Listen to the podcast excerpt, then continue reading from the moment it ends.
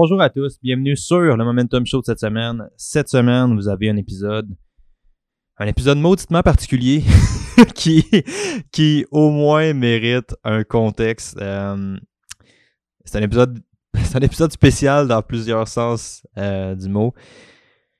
Ça mérite, ça mérite vraiment une histoire avant de commencer ça. Euh, le podcast de cette semaine était pas censé exister. Il n'était pas censé arriver. J'ai un podcast qui est pratiquement tout monté. Euh, il, me reste, pratiquement juste à l'uploader, puis à le mettre en ligne.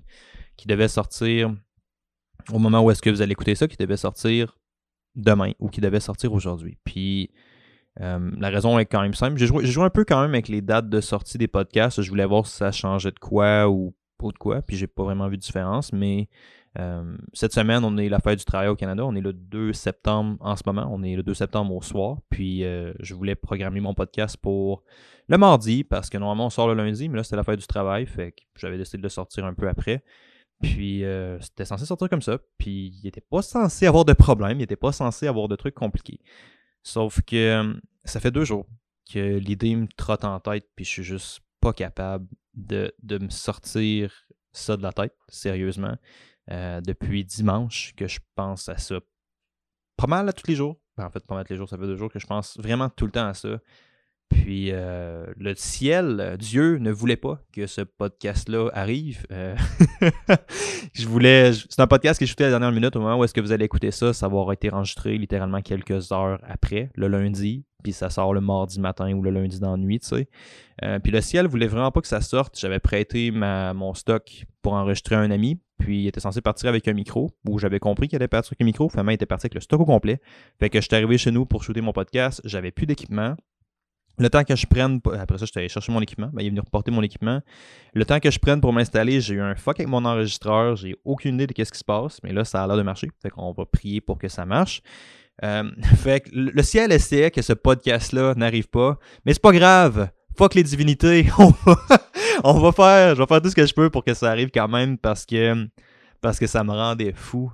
Ça me faisait ça me faisait complètement capoter de voir que, tu sais, c'est septembre en ce moment. Puis c'est euh, c'est de même depuis les 10 années, 9, 9 ou 10 années que je coach en septembre dans les salles d'entraînement. Peut-être un petit peu moins dans les gyms conventionnels, mais beaucoup dans les salles d'entraînement. Un peu moins dans les gyms de CrossFit, pardon, beaucoup plus dans les salles d'entraînement conventionnelles.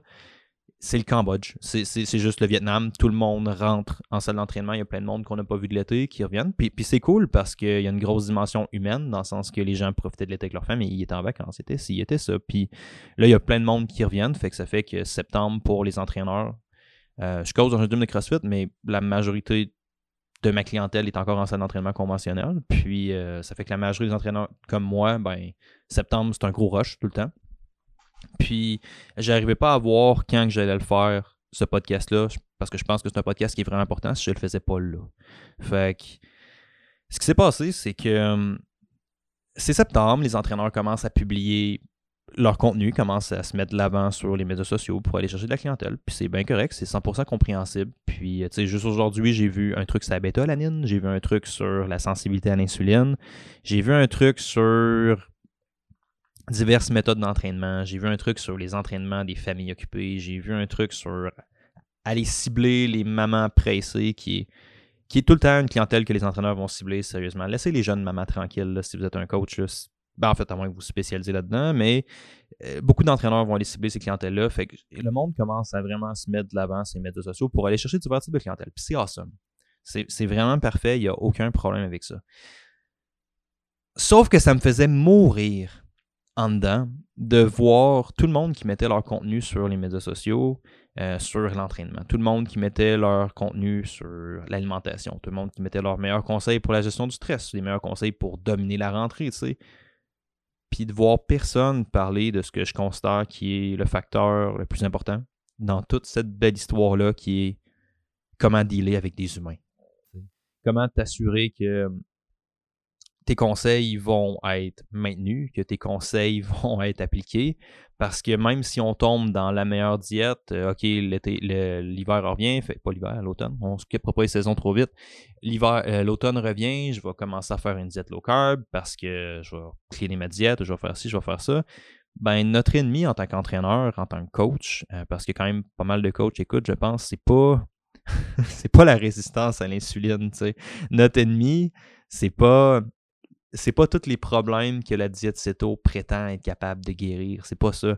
Notre ennemi, c'est le drop-out. Notre ennemi, c'est le fait que les gens sont pas capables de maintenir les comportements qu'on essaie d'y mettre en place. Puis ça donne absolument aucun sens de débattre de la meilleure diète, du meilleur programme d'entraînement si la diète ou si le programme d'entraînement n'est pas maintenu en place. Puis pour ça, pour voir tout ça, je pense que ça demande de changer son, son cadre de référence de manière significative. Ça te demande de voir ton programme d'entraînement comme un changement de comportement beaucoup plus que comme un programme d'entraînement. Puis surtout dans ma première année, j'avais fait des lives, j'avais fait du contenu là-dessus, où est-ce que je disais, tu sais, je pense que j'avais mal en fait, j'avais définitivement mal modulé mon message, puis je parlais au monde, puis je parlais beaucoup de, de le voir quand tu seras avec du monsieur, madame, tout le monde sur comment mettre des comportements en place, comment s'assurer que tu vas chercher. On va en parler un petit peu tantôt, peut-être la notion un peu plus humaine là-dedans, mais tu sais, comment t'assurer que tu vas chercher la majorité des bénéfices avec ta méthode, puis comment cibler pour ne pas rester collé dans les détails, puis après ça, juste généraliser les détails à un résultat complet. Puis j'avais comme tellement parlé de ça que je sous-entendais un peu par défaut que la science de l'entraînement puis que la science de l'alimentation sont pas importantes, mais c'est c'est pas le cas. C'est pas le cas. L'entraînement, c'est super important. Il y a plusieurs variables qui doivent être modulées puis qui doivent adapter à des populations. C'est super important. C'est le fuck majeur avec le CrossFit. C'est quand on est occupé à essayer de rentrer des gens dans un moule.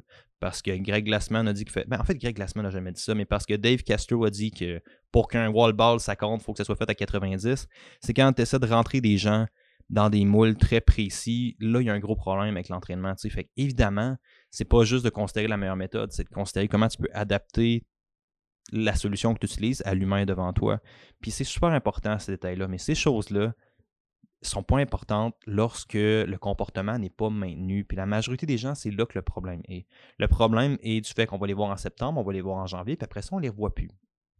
Puis oui, euh, je suis très conscient qu'on ne partira pas d'un taux de drop-out de 30 à 90% mais je pense que je pense qu'en tant qu'entraîneur, en tant que personne qui, euh, qui, qui, du moins, je l'espère, pense au bien-être des gens, puis espère vraiment aider les gens de manière significative dans leur santé et dans leurs habitudes de vie, ben, je pense que ça doit être important de voir toute la sphère de notre priorité, c'est que la personne maintienne un comportement en place, puis qu'il y a plusieurs variables qui doivent être mises de l'avant pour ça. Vous seriez surprise, surprise, comme si j'avais juste des filles qui m'écoutaient, vous seriez surpris euh, de la quantité de plans d'entraînement ou de plans alimentaires que j'ai faits qui ont eu des résultats que sur papier, j'étais comme, je peux pas donner ça, ça n'a pas de sens.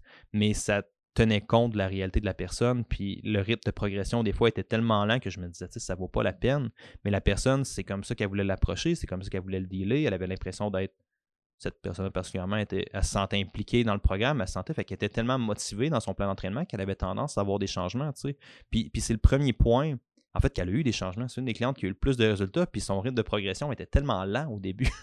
Sur papier, c'était ridicule, le déficit qu'on faisait, c'était une perte de gras. Puis le déficit était vraiment petit, mais était tellement impliqué que sur une couple de semaines, ça, a vraiment, vraiment changé tout, tu sais. Puis elle était vraiment engagée, puis elle sentait que c'était important pour elle, puis elle était en tout cas, ça, c'est une autre discussion qu'on en parlera, mais puis c'est mon premier point, en fait. Non, on va parler de ça, c'est mon premier point.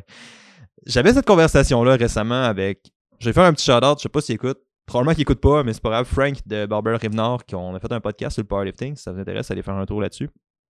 Euh, je parlais de ça avec Frank récemment, puis Frank il me disait que lui, pour faire progresser, dans ce cas-là, on parlait du bench puis du squat, mais pour faire progresser son bench puis son squat, ben, il faudrait qu'il utilise euh, telle méthode. Puis je me rappelle plus c'était quoi la méthode. Mais tu sais, mettons, c'était des élastiques qu'il fallait qu'il utilise pour faire progresser son bench puis son squat. Sauf que Frank, c'est un gars qui trippe bien raide sur les chaînes. Pour ceux qui ne savent pas, c'est en powerlifting, c'est assez présent. C'est comme tu vas mettre des chaînes après ta barre. Fait que là, ça fait que quand ta chaîne est au sol, ben il y a comme plus de poids qui va être retiré entre guillemets de la barre parce que la charge est comme à côté à terre, mais plus que tu la lèves, ben plus que tu vas avoir de poids sur la barre parce qu'elle est de moins en moins à côté. Fait que c'est un c'est une méthode qui va un peu varier sa courbe de force, qui pour des powerlifters assez importante. Ben, qui est pas importante, qui est très très cool, sérieusement, c'est un bel outil. Puis euh, Frank il me disait que lui, il est très bien raide à faire ça. Puis qu'il adore cette méthode-là. Fait que quand il a fait, il a tendance à se donner, il a tendance à se pousser. Puis je l'ai vu s'entraîner avec des gens, il, se craint, il, crie partout. Il est vraiment motivé à faire sa méthode. Puis il dit, tu sais, même si d'un point de vue purement physiologique ou d'un point de vue purement biomécanique, c'est pas la méthode parfaite que je devrais faire c'est une méthode avec laquelle je vois des résultats phénoménaux parce qu'à chaque fois que je le fais, je suis engagé. Il n'a pas dit ça dans ces mots-là, mais il a dit je suis engagé émotionnellement, puis je suis engagé personnellement, dans mon plan d'entraînement. Puis, pour la majorité des gens, je pense que ce parallèle-là doit s'appliquer. Puis c'est souvent un truc qu'on a tendance à mettre de côté. Comment est-ce que les gens vont être engagés dans qu'est-ce qu'ils font? Euh, le CrossFit s'occupe définitivement mieux euh, en ce que, que, les coachs en salle d'entraînement comme nous de cette partie-là, je pense, dans le sens que les gens vont se sentir engagés dans le programme d'entraînement principalement à cause de l'aspect communauté, à cause, je pense, à cause qu'ils vont s'entraîner avec des gens, à cause qu'ils vont euh, qui vont juste avoir leur chum, puis il va avoir définitivement un engagement un peu plus personnel, social, limite affectif, qui va être fait dans le cadre de l'entraînement. Fait que je pense que cette partie-là s'occupe de soi, mais qu'on euh, ne prend pas le temps lorsqu'on est avec des clientèles régulières ou pas, n'importe quelle. En fait, le CrossFit sont des clientèles régulières, fait que je ne veux pas les exclure. Avec tout type de clientèle, je pense que c'est vraiment important de se demander que oui, notre plan est peut-être parfait d'un point de vue biomécanique, mais est-ce que la personne se sent engagée émotionnellement dans le programme? Est-ce qu'elle se sent prête à progresser là-dedans? Est-ce qu'elle se sent confiante par rapport à l'adoption du comportement? Parce que, tu sais, c'est définitivement un effet placebo, je sais, mais c'est probablement un des effets. C'est un effet très, très puissant aussi, l'effet placebo, tu sais. Le fait que la personne elle a tendance à vraiment sentir que son plan est pour elle, qu'elle se sente bien dedans, puis qu'elle sente qu'elle peut progresser là-dedans, mais ses chances de progression viennent d'augmenter. Oui, c'est un, un effet favorable au traitement qui n'existe pas, entre guillemets, mais le fait reste que quand on dit avec des humains, c'est quelque chose qui est très, très important. Puis je pense que cette partie-là est, jamais mise de l'avant ou presque. Fait que c'est important de te demander, toi, si tu fais n'importe quel type de diète, est-ce que tu penses que c'est une bonne méthode pour toi? Est-ce que tu le sens bien? Puis là, c'est dur de tomber dans ces affaires-là sans tomber dans des discussions qui sont trop holistiques, puis sont borderline bien-être yogi. Là. Mais en passant, j'ai absolument rien contre le yoga. Mais euh, c'est dur de tomber dans ces discussions-là sans tomber vraiment dans cet aspect-là. Mais c'est important que tu sentes ton programme d'entraînement, que tu l'aimes, puis que tu sois engagé parce que le premier paramètre de tout type d'entraînement, indépendamment de quel type d'entraînement tu suis, c'est la, surcharge progressive. C'est la capacité de rajouter le principe de l'entraînement d'un point de vue physiologique, c'est assez simple. Tu mets un stress sur ton corps, tu récupères du stress, puis tu peux mettre un stress plus grand après. Fait c'est cette ligne-là, soit toujours de cette façon-là, c'est tout le temps une belle petite pente comme ça en amélioration. Plus que tu progresses, mais plus que tu avances dans ce monde-là, plus que ta pente, moins que ta pente est abrupte, puis plus qu'elle monte lentement, tu sais. Mais c'est un peu ce concept-là, puis ça, c'est l'idée derrière toutes les méthodes d'entraînement, indépendamment de laquelle elle soit. Puis si tu es capable de faire ça, avec du plaisir, avec un engagement, pour la majorité des gens en entraînement, ça va être good enough. Le reste va être des détails parce que le challenge pour eux, ça ne sera pas de compléter leur sixième série de back squat à tel pourcentage donné avec, un, avec une vélocité X. Le défi, ça va être de jongler avec les enfants. Le défi, ça va être de prendre le temps d'aller s'entraîner. Le défi, ça va être de dealer avec le fait qu'ils ont une job à l'extérieur, avec le fait qu'ils ont d'autres trucs à l'extérieur. Fait c'est de s'assurer que le programme réponde, oui, aux besoins d'entraînement, mais qu'il réponde aussi super bien aux circonstances de la personne. Ça, c'est notre deuxième point. Fait que, tu sais, quand tu travailles avec, avec n'importe qui, en fait, outre des athlètes ou peut-être, il y a définitivement un biais qui est fait en CrossFit parce que si t'es quelqu'un d'intense dans la vie, ben t'auras probablement pas tendance à te diriger vers le. t'auras pas tendance à te diriger vers le Zumba, genre. On s'entend, fait il y a définitivement un certain biais de sélection, je pense, qui est fait pour le CrossFit puis ce type d'entraînement-là, où est-ce que ça va avoir tendance à attirer des gens intenses? Fait que là, oui, ils vont peut-être vouloir connaître les détails, puis ils vont vouloir savoir les petites affaires, puis vont vouloir savoir les cues pour réussir leur muscle-up. Surprise, j'en profite juste pour le plugger parce que c'est rendu comme un peu un running gag au CrossFit Saint-Jérôme. Si t'es un gars, c'est une fille, puis t'es pas capable de sentir tes lattes dans un pull-up, tu seras pas capable de faire un muscle-up.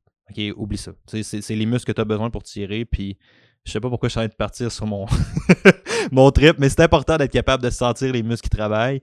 Je te demande pas d'être capable de les contracter comme un bodybuilder, d'être capable de les squeezer jusqu'à temps que vous mourrez. Il y a des bodybuilders sur YouTube qui ont des charges minimes, mais qui sont tellement bons pour activer consciemment leurs muscles, puis faire brûler le muscle avec une petite charge, puis créer une résistance consciente comme tellement grosse qu'ils n'ont pas besoin d'une grosse charge externe pour détruire leurs muscles. Je te demande pas d'être ça d'un crossfitter. Je ne demande pas de pousser jusqu'à l'extrême, mais c'est important de comprendre que la majorité des crossfitters, on va être poussés, puis je m'inclus là-dedans, j'ai été là-dedans vraiment, vraiment longtemps.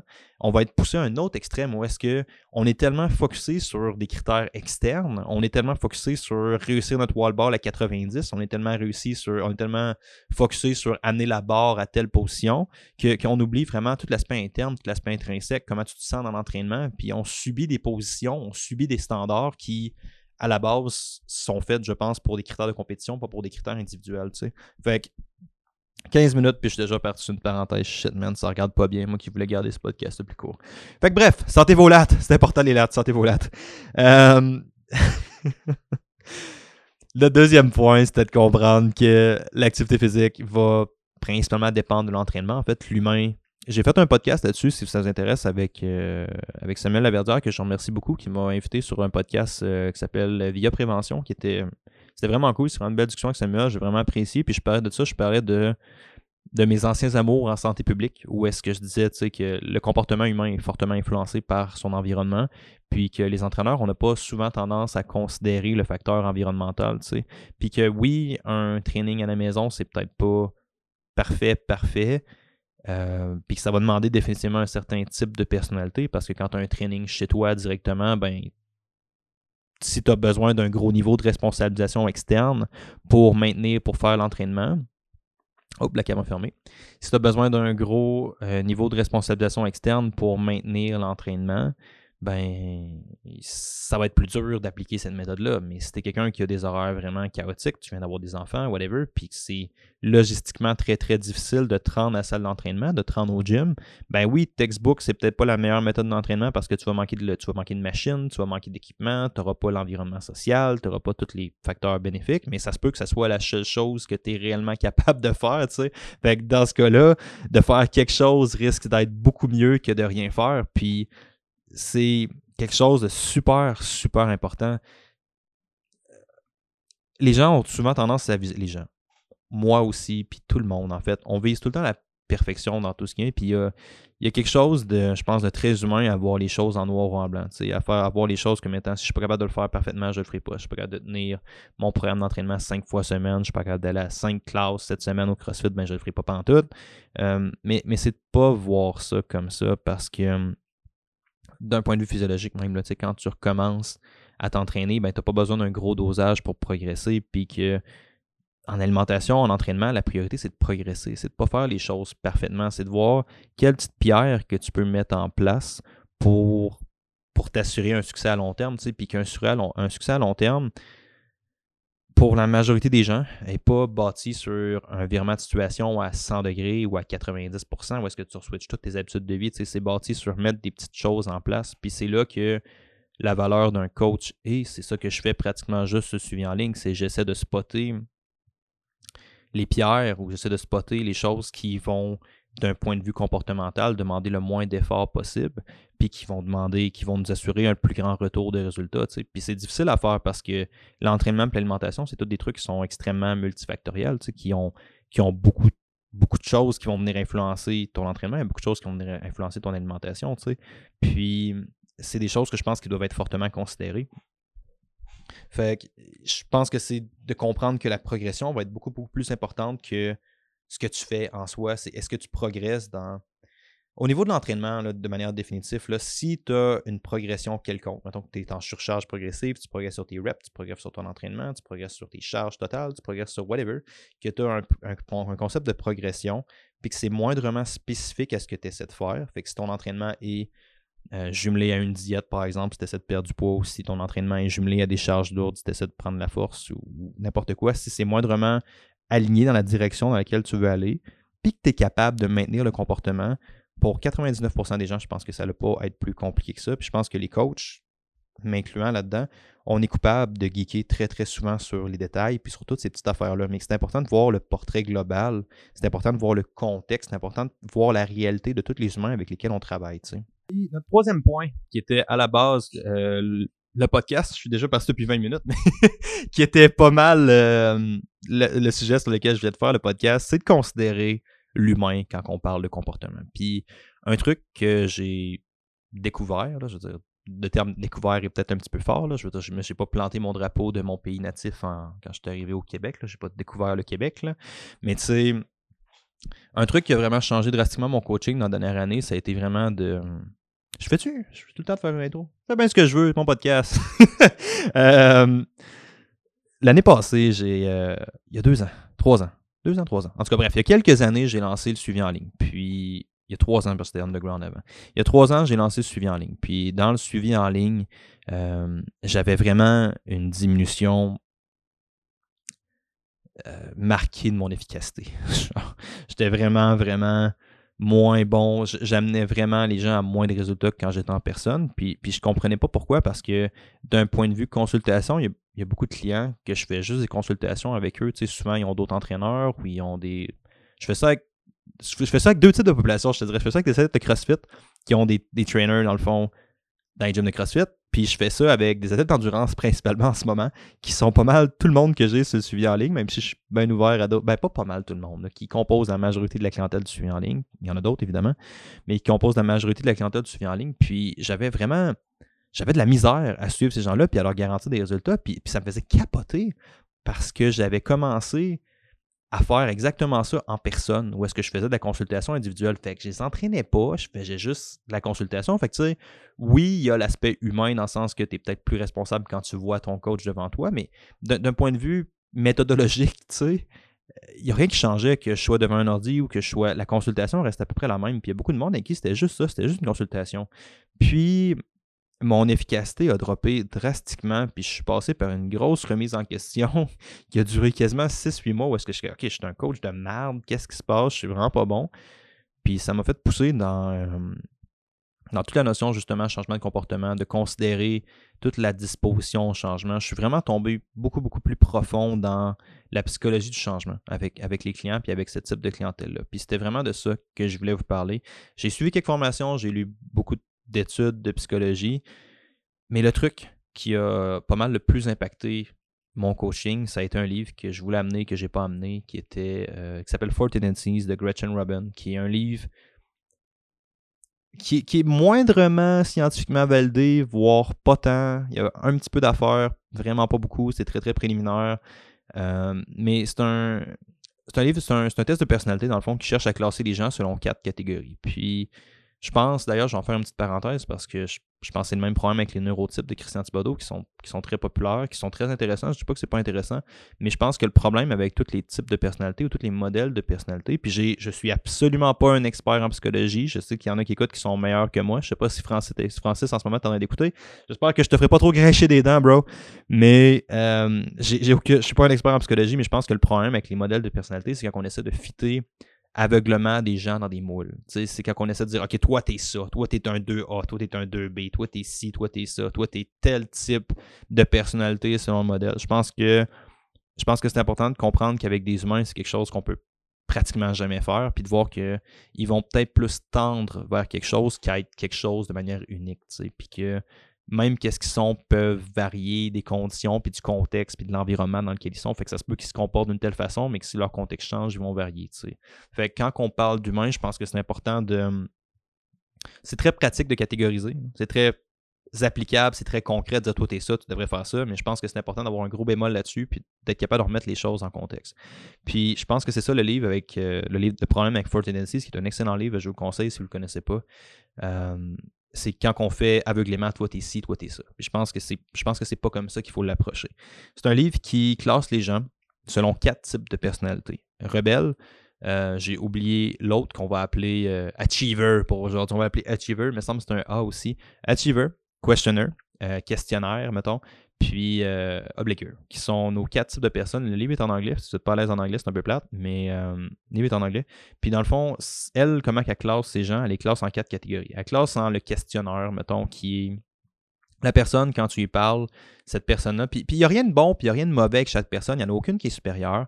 Il y a juste différentes façons de communiquer, différents points à différents humains. Parce que tu me dis quelque chose, puis tu le dis à une autre personne juste à côté des mêmes mots, probablement qu'on ne comprendra pas exactement la même affaire. Puis c'est un livre qui cherchait à ça, vraiment purement en changement de comportement, comment communiquer un peu plus avec des humains. Puis pour ceux qui veulent entendre la fin de mon histoire tantôt, où est-ce que je me suis perdu, puis je me suis dit, je suis vraiment un coach de merde, je suis vraiment pas bon à, pourquoi mon, efficacité drop drastiquement en ligne, ben, je me suis rendu compte que mes capacités de communication, j'étais capable de cacher ça beaucoup en personne, mais qu'en ligne, ça devenait super important. Ça me, puis que j'étais vraiment un gros trou que j'avais dans mon coaching. Fait que j'ai beaucoup travaillé ma capacité à communiquer avec les gens. Euh, le podcast s'est occupé d'un problème que j'avais, qui était j'étais très très mauvais pour écouter. Euh, je pense que le podcast a fait que je suis devenu forcément meilleur parce que quand tu interviews quelqu'un, ou que tu l'écoutes, tu sais. Fait que je suis devenu meilleur pour écouter les gens. Je pense que ça, ça a changé beaucoup, beaucoup de quoi.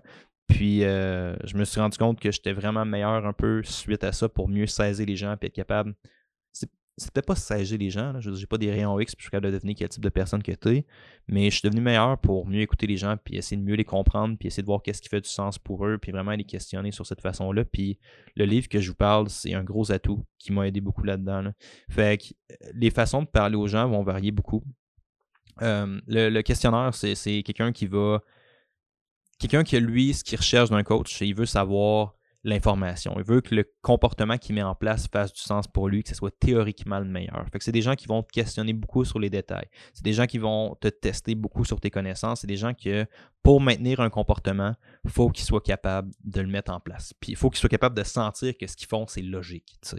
Puis, euh, je peux-tu dire ça sur un podcast? Ouais, ben oui, je peux dire ça sur un podcast. Puis c'était un gros problème que j'avais avec euh, une fille qui a travaillé pour moi pendant un bout, où est-ce qu'elle était vraiment purement comme ça elle était vraiment. Moi, je suis pas comme ça. Moi, je suis absolument pas comme ça.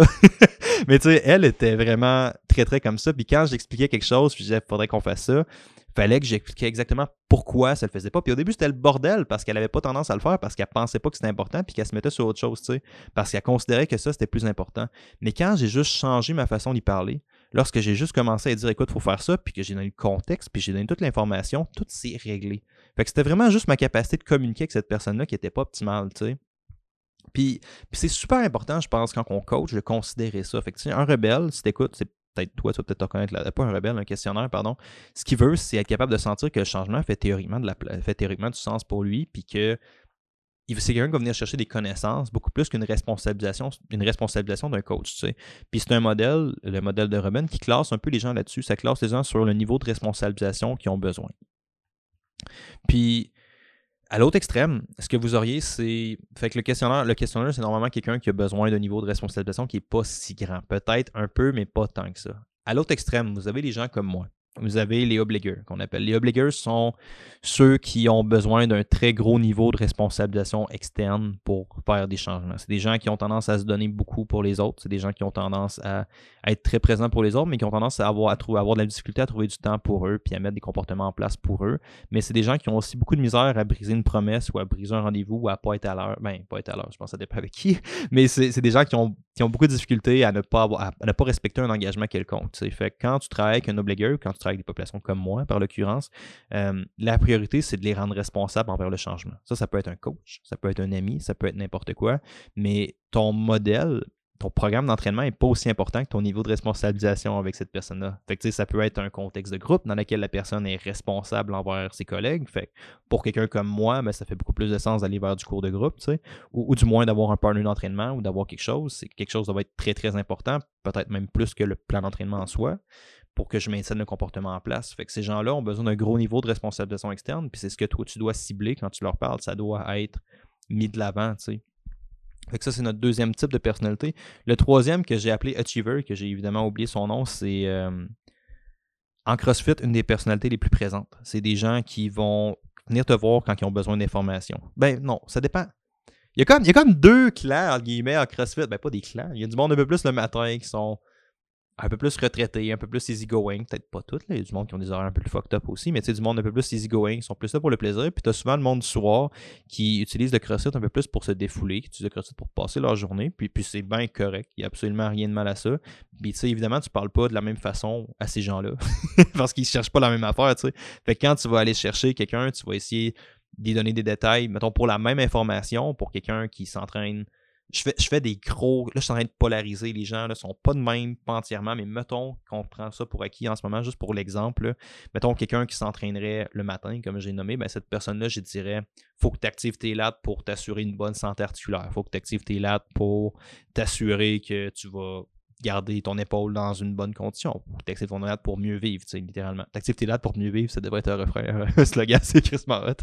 Euh, puis quand tu travailles avec une autre population qui est plus axée sur la performance, qui est plus axée sur le désir psychologique de, se vider, de se dépasser à l'entraînement, tu sais, ben cette personne-là, tu, vas lui communiquer la même affaire. Tu vas lui dire faut que tu actives tes lattes pour passer ton muscle up, pour être plus capable d'en enchaîner plus unbroken. Fait que c'est la même information. C'est exactement la même affaire. C'est juste qu'elle est communiquée d'une façon que ça fait du sens à la personne, tu sais puis est plus adapté à personne, mais c'est exactement la même information. Puis quand on parle de programme d'entraînement, quand on parle de plan alimentaire, je pense que cette notion-là est vraiment, vraiment est vraiment, vraiment négligée. Puis un achiever, c'est quelqu'un qui va chercher le dépassement, c'est quelqu'un qui n'a aucune misère à mettre des comportements en place. C'est quelqu'un qui roule, c'est quelqu'un qui est intense, c'est quelqu'un qui est ordonné, tu sais, ben ordonné, je sais pas à quel point ordonné, mais c'est quelqu'un qui est intense, c'est quelqu'un qui va, quand il va chercher une information, c'est quelque, quelque, chose qu'il n'a pas. Tu sais, fait qu'il a besoin d'ajouter à sa routine beaucoup plus qu'il a besoin. C'est des gens qui ont quand même besoin d'être écoutés, qui ont besoin d'être encadrés, je ne sais pas que c'est pas le cas, mais c'est des gens qui ont leur principal intérêt d'un coach, c'est pas tant la responsabilisation, c'est la connaissance. Fait que si toi, tu as une stratégie de communication, mais ben, tu vas te mettre beaucoup, beaucoup plus là-dessus, puis, là-dessus, tu vas t'assurer que ça fait du sens avec leur objectif à eux. Puis c'est de considérer l'humain là-dedans. Puis c'est vraiment juste ça, le podcast. Je veux pas que ça soit un podcast long. Je veux pas que ça soit un podcast compliqué, mais c'est un podcast qui est vraiment, vraiment important. C'est de d'être vraiment honnête avec qui tu es.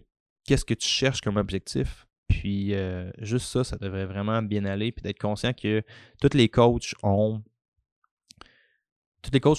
C'est une partie vraiment importante pour bien aider le monde. C'est de comprendre mieux qui ils sont. Ça te demande d'avoir une écoute active vraiment bon. Puis je l'ai longtemps pas eu. Puis je pense que c'est vraiment, vraiment important, sérieusement, de considérer ça. Juste pour le, finir le podcast, le quatrième type, c'est le rebelle, qu'on n'en parlera pas parce que c'est des gens, en termes de comportement, qui sont assez compliqués. heureusement, c'est une petite pourcentage de la population, c'est des gens qui existent aussi. Mais, euh, puis, puis, encore là, tu sais, là, je suis en train de catégoriser un peu plus, mais c'est important de ne pas mettre le monde dans des moules. C'est important de comprendre que les gens ne sont pas juste comme ça. Tu ne serais pas juste un rebelle, tu ne serais pas juste ça, mais tu vas probablement avoir une certaine dominance. Fait que, tout ça pour dire, vraiment important, euh, que tu sois en CrossFit, que tu sois en entraînement, c'est important de considérer la personne qui est devant toi, puis c'est ça qui fait toute la beauté du coaching, puis qui rend ça vraiment, vraiment important. Ça va être tout. Ça va être tout, sérieusement, pour ce podcast-là. Je veux pas que ce soit compliqué, mais si on est capable juste en tant que coach, de vraiment s'attarder à la personne devant nous. Je pense qu'on va réussir. Sur ce, maintenant que le contenu est donné, premier, je me sens un peu obligé de le faire en fait. J'ai rouvert des places en suivi en ligne. Je pense qu'au moment où j'enregistre ça, je pense qu'il m'en reste deux. Fait que ça devrait partir Là, vous allez écouter ça demain, fait que ça va sortir assez vite. Euh, puis même s'ils ne sont pas tous vendus, ce qui serait surprenant, vendredi, il n'y en aura plus. Fait que vendredi, ça ferme. Fait que si ça vous intéresse, n'hésitez pas avec ça, suivez en ligne, écrivez-moi un courriel, euh, alexandre.bus commercial. En fait, sur, sur Instagram, euh, Facebook, c'est beaucoup plus facile. Faites juste m'écrire sur les différents médias sociaux que si vous écoutez le podcast, vous suivez probablement. Sinon, le Momentum Show vous était présenté par Strong Coffee. Rendez-vous sur strongcoffee.com et le code promo Momentum10 pour avoir 10% de rabais sur n'importe quoi en magasin. Si vous avez aimé le podcast, puis si, vous pensez que je peux vous aider, vous avez besoin de quelqu'un qui est là pour vous, quelqu'un qui est là pour vous accompagner vers la réussite de vos objectifs, vous sentez que ça stagne un peu, vous sentez que vous auriez peut-être besoin d'un coup de main extérieur, ça me fait plaisir sérieusement de travailler avec vous, n'hésitez pas à m'écrire. Sinon, nouvel épisode, ben pas nouvel épisode parce que moi il est tout monté, il est quasiment tout fini. Nouvel épisode du Momentum Show à chaque semaine. Puis l'épisode de la semaine prochaine va être particulièrement cool. Ça devrait être assez hâte, j'ai assez hâte que ça sorte. Merci beaucoup tout le monde d'avoir écouté, puis on se revoit la semaine prochaine.